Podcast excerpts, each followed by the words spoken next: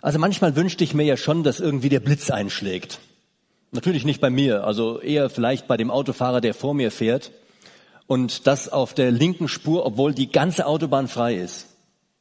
Ich habe da irgendwie kein Verständnis dafür. Ich war jetzt die Tage erst wieder unterwegs und alles spielt sich links ab.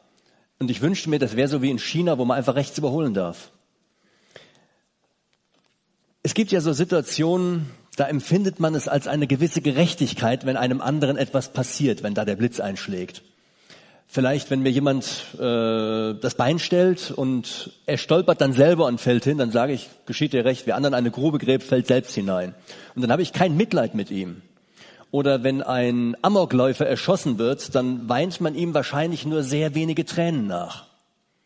Oder vielleicht, wenn irgendwelche total radikalen Menschen in Kriegen umkommen, dann denkt man da vielleicht sogar ein bisschen, das hat was mit Gerechtigkeit zu tun. Das sind Menschen, an denen, an deren Händen unschuldiges Blut klebt.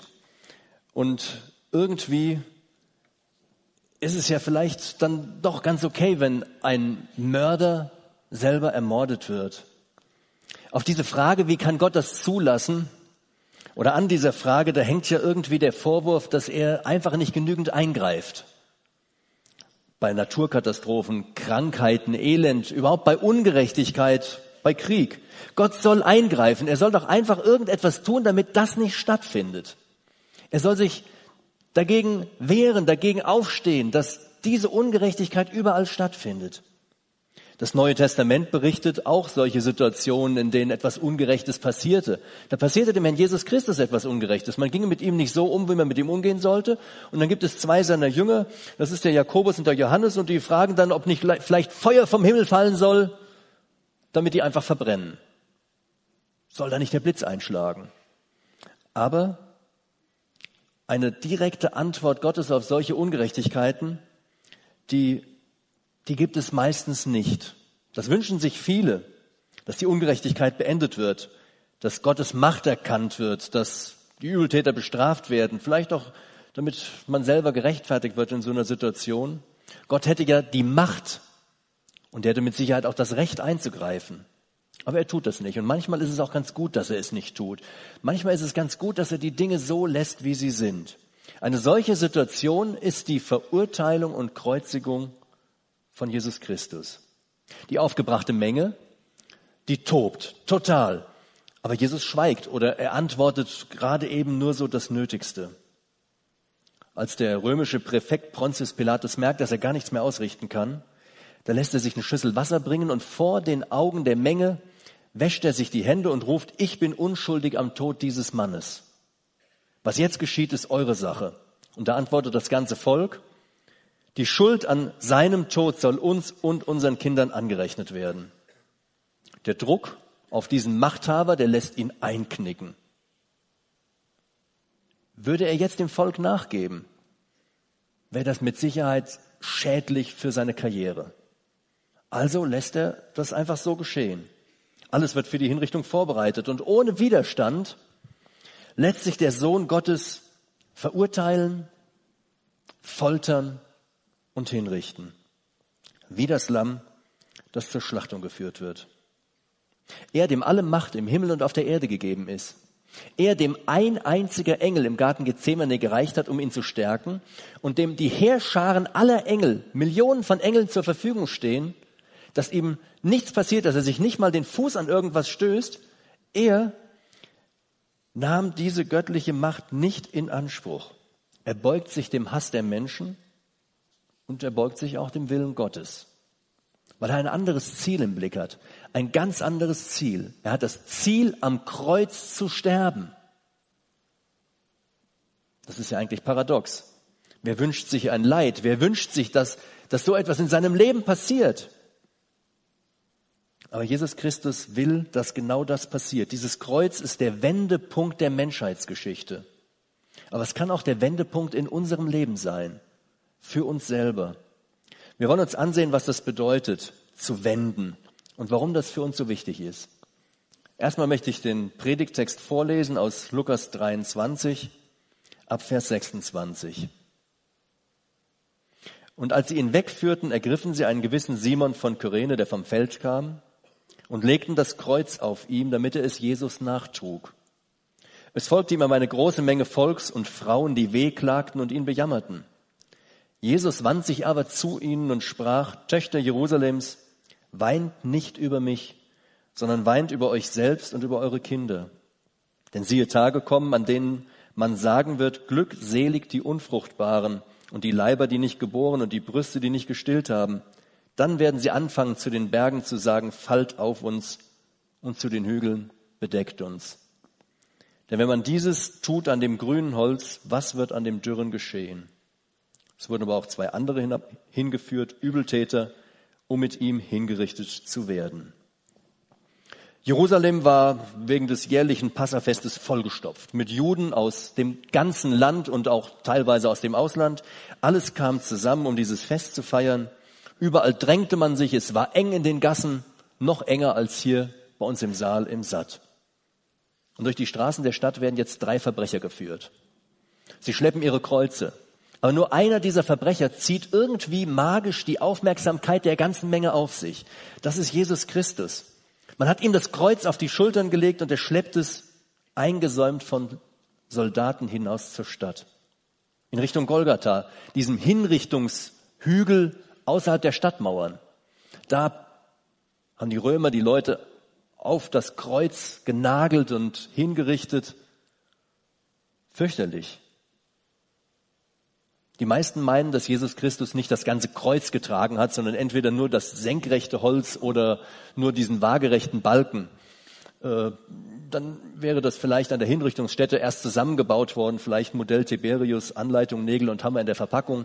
Ich weiß es nicht und das spielt auch eigentlich gar keine Rolle, ob er jetzt einen Balken getragen hat oder ob er alles getragen hat. Von Bedeutung ist aber ganz sicher, dass er das Kreuz nur aus der Stadt herausgetragen hat, aber dass er es nicht den ganzen Weg getragen hat. Unterwegs wurde ein Mann aufgegriffen, der die Last übernahm. Er wurde gezwungen, dieses Kreuz zu schultern und hinter, hinter Jesus herzutragen. Vermutlich war der Herr durch die vorangehenden Misshandlungen schon so schwach. Aber vielleicht ging es auch nicht schnell genug voran. Die Straßen waren vollgestopft mit Menschen und damit so mit so einem ganzen Tross Soldaten und den Gefangenen durchzukommen. Man hatte den Sohn Gottes über die Maßen geschunden. Unvorstellbar ist die Gewalt und der Mutwillen der Soldaten. Ich denke, dass hier die geballte Wut Satans, die Wut, die er gegen Gott hat, zum Ausdruck kommt, aber auch die Wut der Menschen und die Ablehnung der Menschen Gott gegenüber. Aber die Kraft des Herrn reichte allemal aus, um diesen Weg zu gehen. Es reichte allemal aus, um dieses Erlösungswerk zu vollbringen, denn Gott zwingt niemand in die Knie. Jesus hat sich freiwillig in diese Situation begeben. Und er ist freiwillig in dieser Situation geblieben. Als Gottes Sohn hätte er sagen können, Schluss, und er wäre einfach gegangen. Er hätte in den Himmel aufgenommen werden können, er hätte einfach verschwinden können. Aber er ist freiwillig in dieser Situation. Ich bin überzeugt, es ist kein Zufall, dass er das Kreuz abgibt, weil nämlich kein einziges Detail der Kreuzigung ein Zufall ist. Jedes Detail hat eine Bedeutung, jede Aussage oder Handlung. Besonders Johannes betont in seiner Berichterstattung immer wieder, dass die Dinge geschahen, damit die Schrift erfüllt würde. Also Jesus ist jetzt nicht irgendwie schlecht vorbereitet, so körperlich schlecht, also ihr wisst so, so dass er halt nichts tragen konnte, gell? Er bricht nicht deshalb zusammen. Also er hätte ja die Kraft Gottes anzapfen können oder er hätte auch erstmal viel kräftiger zur Welt kommen können. Also es war alles so in Ordnung. Außerdem, er war Zimmermann. Also der war das Schleppen von Balken gewöhnt. Der war geübt da drin. Das war mit Sicherheit kein schwacher Mann. Aber was hat es dann zu bedeuten, dass er das Kreuz nicht weiterträgt? Ich denke, das sind zwei Dinge. Einmal geht es um das Kreuz selber. Das Kreuz ist ja ein Zeichen für das Gericht der Römer. Er trägt also dieses Kreuz, dieses Gerichtszeichen und läuft damit durch die Gassen und schleppt das auf diesen Berg. Aber eigentlich geht es ja um was ganz anderes.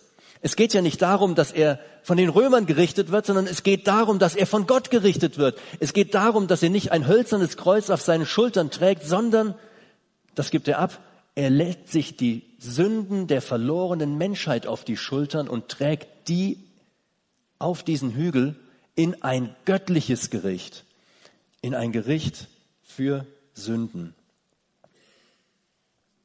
Also nicht die Römer brachten ihn um, sondern er selbst gab sich in den Tod.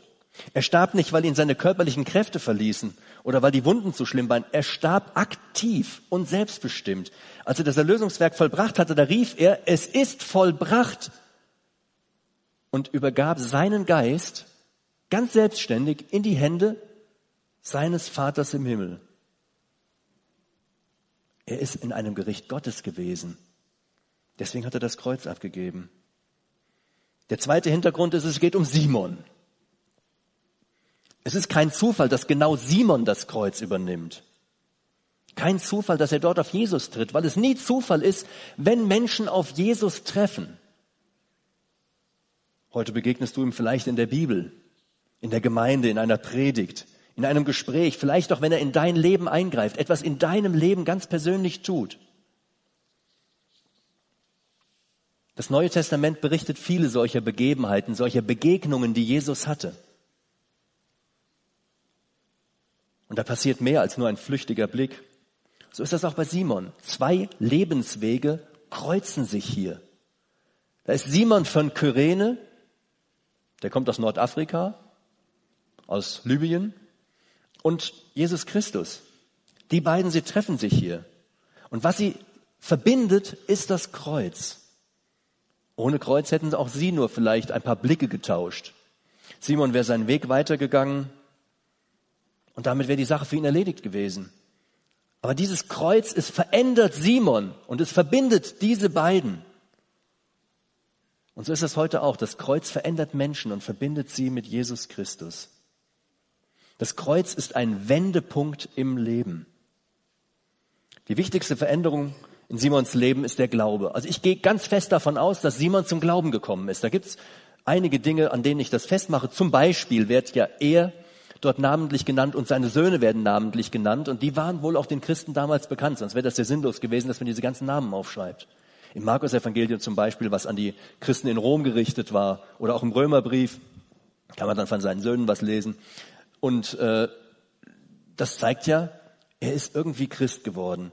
Sein Leben ist verändert worden durch Jesus Christus. Aber wir wollen ein paar Details uns anschauen, wollen ein bisschen tiefer reinschauen in das, was da jetzt genau passiert. Das erste ist ja, Simon konnte seinen eigenen Weg nicht mehr fortsetzen. Also er ist unterwegs, er kommt vom Feld, also war irgendwie Feiertag bei denen und er hat wahrscheinlich nicht gearbeitet, sondern vielleicht war das so ein Feldlager, das die draußen vor der Stadt äh, gelagert haben und dann zum Fest halt immer in die Stadt reingegangen sind, also Jugendherberge draußen im Stroh.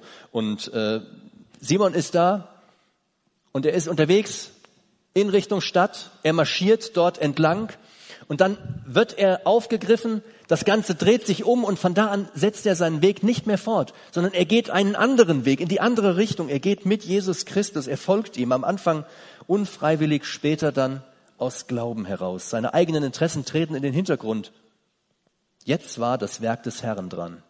Nichts anderes. Das zweite. Diese Begegnung mit Jesus Christus macht ihm das Leben nicht leichter sondern eigentlich viel schwerer. Er ist nicht befreit, sondern er ist belastet. Er kriegt das hölzerne Kreuz auf die Schultern und das drückt ihn schon ein bisschen runter. Er muss es diese unebenen Wege, den Berg rauf auf diesen Hügel Golgatha schleppen für den Herrn. Aber damit erweist er dem Herrn einen wichtigen Dienst, indem er diesen Weg geht. Er arbeitet sogar am Erlösungswerk des Herrn Jesus Christus mit. Das ist doch genial. Er half den Grundstein für die neutestamentliche christliche Gemeinde zu legen. Fantastisch. Das dritte. Simon hat mit Sicherheit eine ganze Menge Spott ertragen auf dieser Tour. Könnt ihr euch so vorstellen, der mit seinen feinen Klamotten, also wie gesagt, Feiertag, Fest, und der ist anständig angezogen und äh, plötzlich wird ihm da das dreckige Ding auf die Schultern gepackt und vielleicht stolpert er ein paar Mal noch, fällt in den Dreck. Die Leute außenrum, die lachen ein bisschen und die spotten, oh, du musst jetzt hier für den Jesus da was machen, mit dem zusammen, äh, äh, was soll denn der Scheiß? Und vielleicht hat der eine oder andere ein paar Steine nach dem geschmissen, weil irgendwie hat er ja sich mit dem Verbrecher da verbündet. Also nicht einfach. Sein Leben ist wirklich irgendwie sehr schwer geworden. Er hat einiges zu ertragen. Aber Simon wird damit ein Bild dafür, was es heißt, dem Herrn Jesus nachzufolgen. Erstmal hat er ja keine andere Wahl. Sonst wäre er mit den Römern aneinander geraten, das ist ganz klar. Aber trotzdem kennzeichnet das, was Simon passiert ist, jeden Christen, jeden, der freiwillig Jesus Christus nachfolgt. Also erstens die Umkehr. Wer Jesus nachfolgt, der kehrt um. Sein Leben geht plötzlich in eine andere Richtung. Und dabei kommt es nicht darauf an, dass er erst in die eine Richtung geht und dann umdreht und exakt entgegengesetzt geht. 100 Prozent andere Richtung, sondern es kommt darauf an, dass man 100 Prozent in die Richtung von Jesus Christus geht. Das ist der Weg, in, in den es dann weitergehen soll. Die eigenen Interessen treten in den Hintergrund. Der Weg, den Jesus Christus geht, den man ihm hinterhergeht, das ist der bessere Weg für unser Leben. Und das ist doch der einzigste Weg, auf dem man Rettung von seinen Sünden finden kann. Simons Weg führt ihn zuallererst nach Golgatha. Er führt ihn zum Kreuz. Dort starb Jesus Christus als Stellvertreter für Sünde im Gericht Gottes. Diesen Weg muss Simon mitgehen, den Weg zum Kreuz. Ohne Jesu Opfer am Kreuz kann man nicht zu Gott kommen. Dort hat er sein Blut vergossen, um meine Schuld zu bezahlen. Dort ist er stellvertretend für mich hingerichtet worden.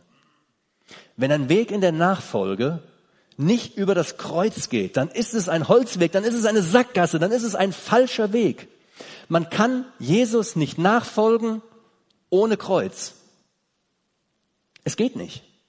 Zuerst einmal muss man zum Kreuz. Das ist der Weg in der Nachfolge Jesu Christi. Ohne dieses Kreuz, ohne das Opfer, was Jesus dort gebracht hat, ist alles, was man für Gott tut, absolut sinnlos. Und wenn man noch so fleißig ist, man kann alles für Gott tun, es ist sinnlos. Es muss erst einmal zum Kreuz. Das Zweite,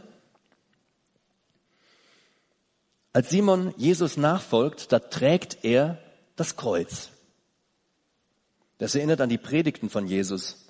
Da hat er seinen Jüngern öfter gesagt und auch dem Volk außenrum, wenn jemand mir nachkommen will, verleugne er sich selbst und nehme sein Kreuz auf und folge mir nach.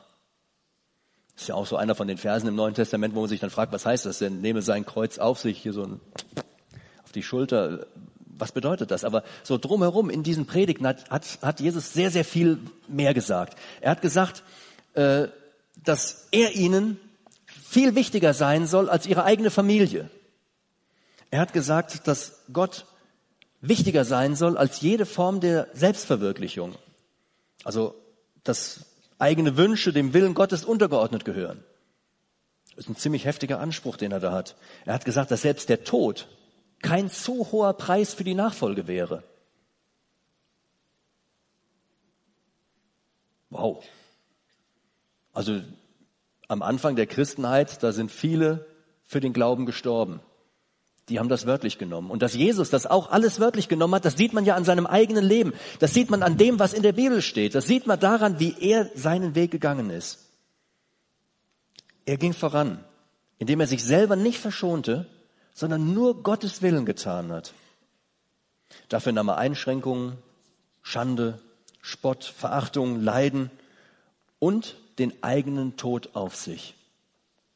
Ihm war das eigene Leben nicht wert genug, dass er es verschont hätte. Stattdessen war ihm unser Leben so viel wert, dass er seins dafür hingegeben hat. Das eigene Kreuz auf sich nehmen ist also eine gewisse Last. Man lässt Dinge, die nicht in die Nachfolge passen oder die nutzlos für das Werk des Herrn sind. Nachfolge heißt also das alte Leben loslassen und nach dem Willen Gottes leben. Nachfolge endet nicht am Kreuz. Sie fängt am Kreuz an. Jesus erklärt im Lukas-Evangelium, dass Nachfolge ein Leben lang andauert. Da heißt es in Kapitel 9, wenn jemand mir nachkommen will, er verleugne sich selbst und nehme sein Kreuz täglich auf und folge mir nach. Nachfolge ist nicht so eine, so eine Sattabendsache oder so eine Sonntagsgeschichte oder so, ich bin in der Gemeinde gerade mal und sonst nicht Geschichte, sondern das ist eine Sache für täglich. Nachfolge ist täglich. Jesus war darauf aus, Gott zu dienen, jeden Tag. Und das möchte ich auch. Er liebte verlorene Sünder Und mir ist es auch ein großes Anliegen, dass Menschen das Evangelium von Jesus Christus hören, damit sie die Gelegenheit haben, mit ihrer Sünde ans Kreuz zu kommen. Jesus legte den Grundstein für die Gemeinde. Simon half mit. Und ich baue auch gerne an der Gemeinde, indem ich meinen Teil dazu beitrage, indem ich gerne mitbaue. Ich will bildlich gesprochen das Kreuz, so wie Simon das tat, auf mich nehmen. Und ich habe keine Angst, dass ich daran zerbreche.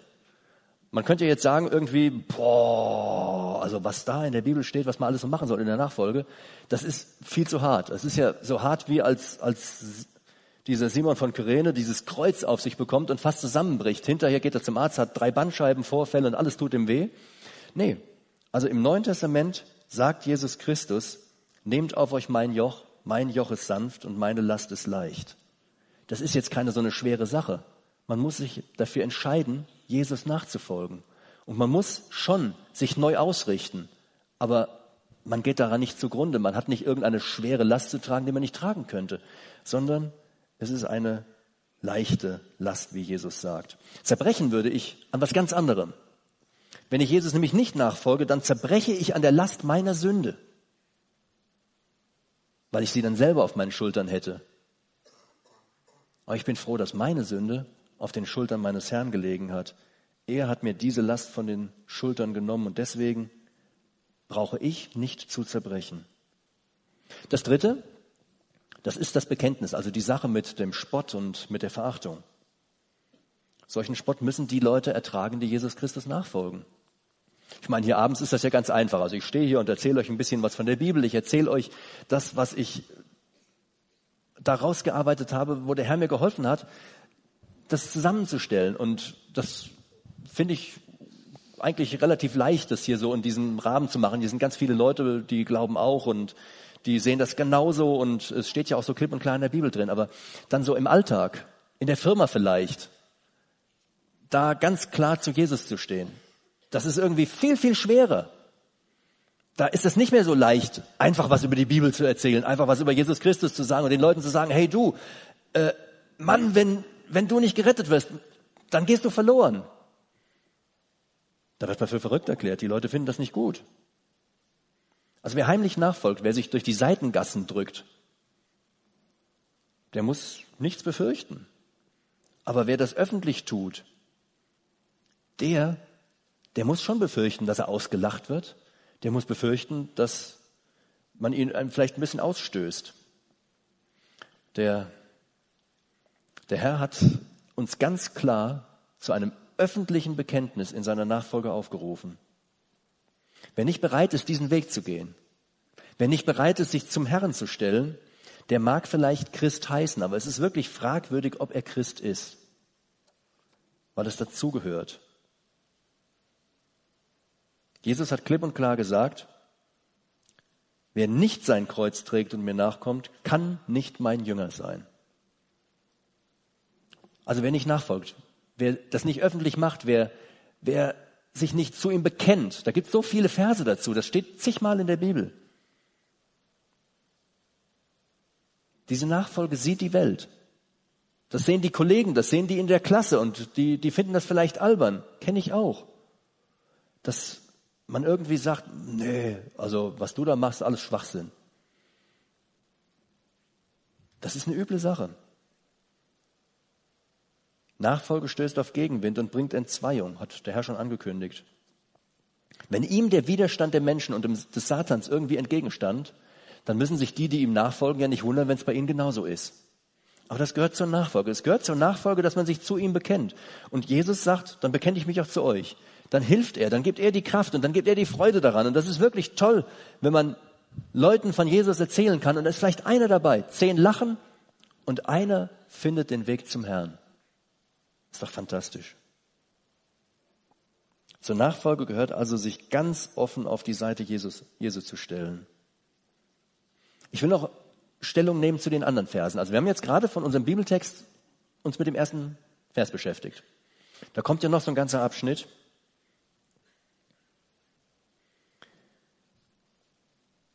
Warum sollte man Jesus nachfolgen? Warum? Hat ja so ein paar unangenehme Seiten. Also plötzlich ausgelacht zu werden oder nicht mehr das zu machen, was man eigentlich vorhatte, ist irgendwie doof. Man kann den eigenen Weg nicht weitergehen, man stellt den Willen Gottes über den eigenen Willen, macht sich vielleicht zum Außenseiter. Das hat was mit diesem Wendepunkt Kreuz zu tun. Man wendet sich von der Welt ab, um Jesus nachzufolgen. Nachzufolgen in den Himmel und in die Gegenwart Gottes. Das ist der Weg, den er vorangegangen ist. Er ist losgezogen über das Kreuz und ist im Himmel. Und das ist der Weg, den man mit Jesus gehen kann. Das ist der ganz kleine Preis, den wir bezahlen müssen, um ein Kind Gottes zu werden und ewiges Leben zu erhalten. Jesus nachzufolgen. Wer glaubt, hat ewiges Leben. Wer annimmt, was auf Golgatha passiert ist, der hat ewiges Leben. Der ganz große Preis, den hat Jesus bezahlt. Der hat den Preis für unsere Schuld und Sünde bezahlt. Den Preis für meine Erlösung mit seinem Blut. Und deshalb, deshalb können wir Kinder Gottes werden, wenn wir daran glauben. Und ihm dann nachzufolgen in die Herrlichkeit, das ist das, weshalb man Jesus nachfolgt. Das ist das, was man durch ihn bekommen kann. Ab Vers 27, da geht es dann noch so ein bisschen um die Leute, die da rumstehen. Und Jesus redet ja mit denen. Also Menschenmassen säumen die Straße, alle gaffen ein bisschen, manche wollen halt nur aus der Stadt raus oder andere in die Stadt rein und die Frauen, die, die fangen dann an zu klagen. Ihr kennt vielleicht so die andere, andere Nachrichtensendung aus dem Nahen Osten, wenn dann die Frauen da anfangen mit ihrem Klagegeschrei und also man kann sich dann schon so ein bisschen da reinversetzen, was da für eine Stimmung gewesen sein muss. Erstaunlich ist die Reaktion von Jesus auf das, was die Frauen klagen. Er sagt, Töchter Jerusalems, weint nicht über mich, sondern weint über euch selbst und über eure Kinder. Er erwartet, dass sie über ihre eigene Sünde weinen, anstatt dass sie sich irgendwie aufregen, was mit ihm gerade passiert. Sie sollten sich lieber Gedanken machen, wie es mit ihnen weitergeht, anstelle, wie es mit Jesus Christus jetzt weitergeht. Das Volk hatte Jesus verworfen. Sie wollten mit ihm nichts zu tun haben.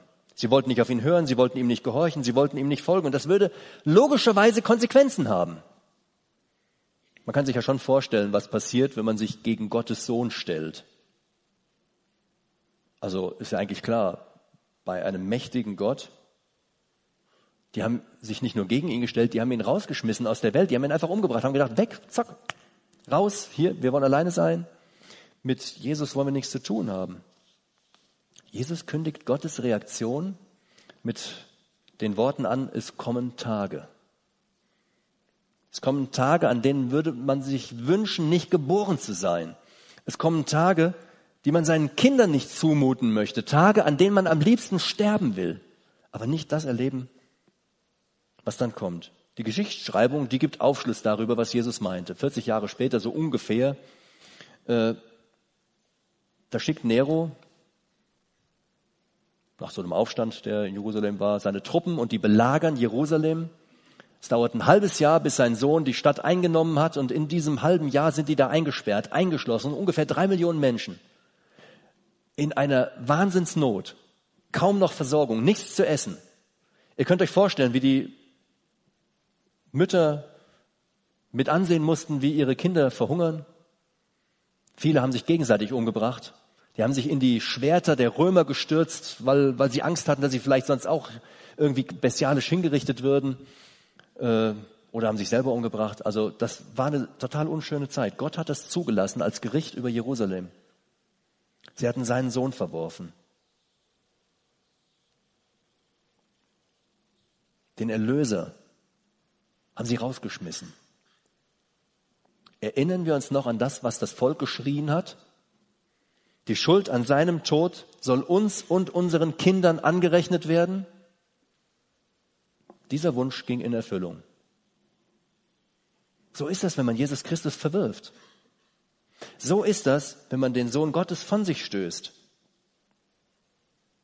Das Besondere an diesen biblischen Voraussagen, das ist immer wieder, dass diese Voraussagen einfach mehrmals eintreffen. Also oft gelten die für das Ende der Zeit, wenn Gott die Menschen richten wird. Und trotzdem erfüllt sich vorher in der Geschichte Israels das schon einmal, damit man die Gültigkeit dieser Aussagen nicht anzweifelt. Was Jesus also hier voraussagt, Das bezieht sich auf den Beginn von Gottes Gericht über die Gottlosigkeit aller Menschen. Das kann man so in der Offenbarung des Johannes nachlesen. Da taucht das so mit annähernd dem gleichen Wortlaut wieder auf oder bei den Propheten aus dem Alten Testament. Johannes berichtet, dass eine Zeit kommen wird, in der die Menschen Angst vor dem Zorn des verworfenen Erlösers Jesus Christus haben. Also die Menschen, das meine ich jetzt, die Menschen, die irgendwann gelebt haben, heute. Wenn heute jemand da ist, der sagt, dieser Jesus ist mir total egal, ich will mit dem nichts zu tun haben, raus aus meinem Leben ohne mich, dann ist das für ihn gesagt. Es kommen Tage, an denen wird dir das leid tun, dass du mich rausgeschmissen hast. Dann ist das Gericht da. Oh, das ist übel. Ich bin froh, dass ich Jesus Christus nachfolge. Denn am Wendepunkt Kreuz hat er meine Schuld restlos bezahlt mit seinem eigenen Leben. Ich muss mich nicht fürchten vor diesem Tag, nicht fürchten vor dem, was kommen wird, weil ich auf seine Seite gehöre, weil ich ein Kind Gottes sein darf. Wenn schon er der Sohn Gottes ins Gericht gegangen ist und dieses Gericht ertragen musste, er der Sohn Gottes, der selber gar keine Schuld getan hat, der mit fremder Schuld in dieses Gericht ging, wenn ihm das schon so passiert ist, wie wird es dann erst den Leuten gehen, die mit ihrer eigenen Schuld, nachdem sie ihr ganzes Leben irgendwelche Sachen gemacht haben, die nicht in Ordnung gewesen sind, in die Gegenwart Gottes ins Gericht treten? Wenn Jesus schon dieses schwere Gericht tragen musste, dann werden doch die Menschen nicht verschont. Was erwartet man denn von Gott? Oh, ich habe doch eigentlich ganz gut gelebt, ich habe immer alles getan und oh, du kannst mir hier, du musst mein Auge zudrücken. Nein, Gott wird kein Auge zudrücken. Sünde muss mit dem Leben bezahlt werden. Aber es gibt ja einen Ausweg. Es gibt ein Angebot Gottes und deswegen findet das Gericht eben nicht sofort statt. Deswegen greift er nicht sofort ein, wenn irgendeine Ungerechtigkeit passiert und schlägt mit dem Blitz dazwischen, dass die Leute sterben oder dass irgendetwas sofort in die Brüche geht. Nein, er lässt die Leute gewähren, weil er ein Angebot an die Menschen hat, weil er dieses Angebot hat. Es gibt den Wendepunkt Kreuz. Kommt mit deiner Schuld und Sünde zu mir. Und ich werde sie dir vergeben. Folge mir nach. Wenn du Jesus nachfolgen möchtest, musst du daran glauben, dass er für deine Schuld am Kreuz gestorben ist. Vielleicht hast du noch Fragen dazu. Vielleicht ging das zu schnell. Vielleicht fällt es dir schwer, ein Gebet zu formulieren. Du kannst einfach hinterher zu mir kommen oder zu einem der anderen Mitarbeiter. Ich bin hier vorne und ich würde mich freuen, wenn du mit mir darüber redest. Es kommen Tage, da ist es vielleicht zu spät, dieses Angebot Gottes anzunehmen. Du solltest dir darüber Gedanken machen, was dann mit dir passiert. Ich darf froh und glücklich darüber sein und viele, die hier heute Abend hier sind, auch, dass für uns diese Sache geklärt ist. Und wir folgen dem Herrn gerne nach. Wir folgen ihm, weil er für uns sein Leben gegeben hat. Wir wollen mit ihm leben. Lasst uns aufstehen und beten.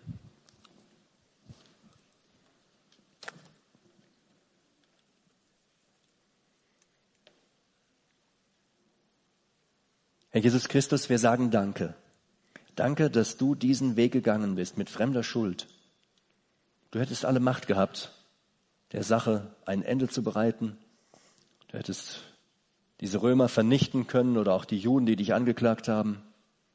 Aber das hast du alles nicht getan. Du hast es nicht getan, weil du am Kreuz sterben wolltest. Für fremde Sünde. Und du machst dieses Angebot jedem, dass deswegen seine vergeben werden können. Danke, dass meine Schuld vergeben ist. Und wir wollen dich bitten, für jeden, der heute Abend unsicher ist, ob auch seine Schuld vergeben ist, oder der weiß, dass es noch nicht so ist und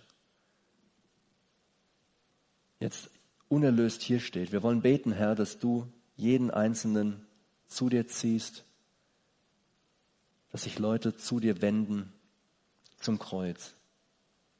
Aber einfach Dank, dass dieses Angebot für alle gilt. Wir möchten dich bitten, Herr, dass du an den Herzen wirkst und befehlen den Rest des Abends in deine Hände. Wir preisen dich für alles das, was du für uns getan hast. Amen.